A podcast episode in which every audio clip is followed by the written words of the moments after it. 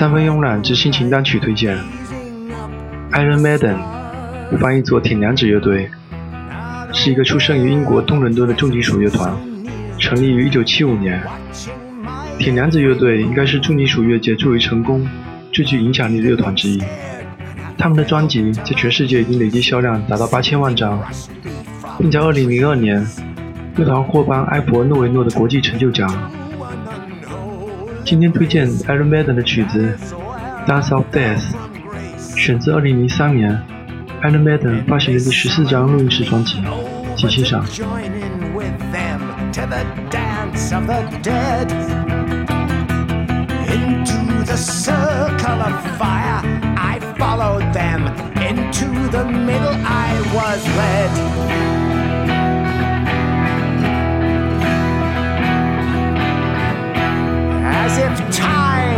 stop still. I was numb with fear, but still I wanted to go.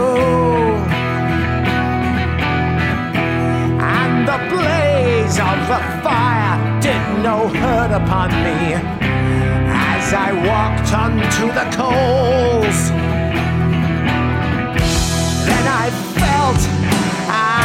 was in a trance and my spirit was lifted from me.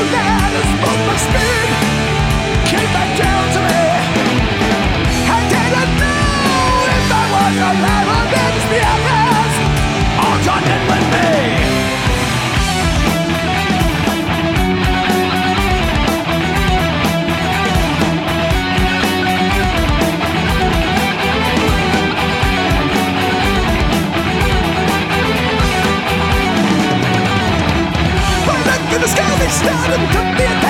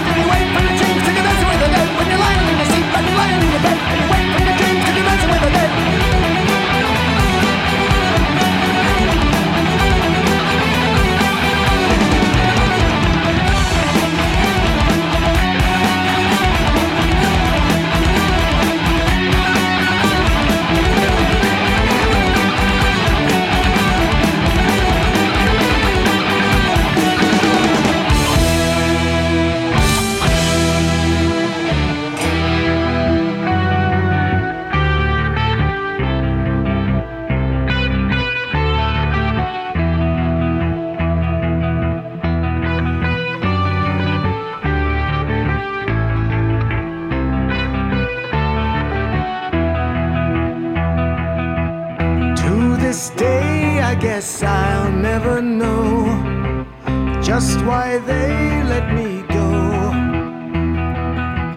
But I'll never go dancing no more Tell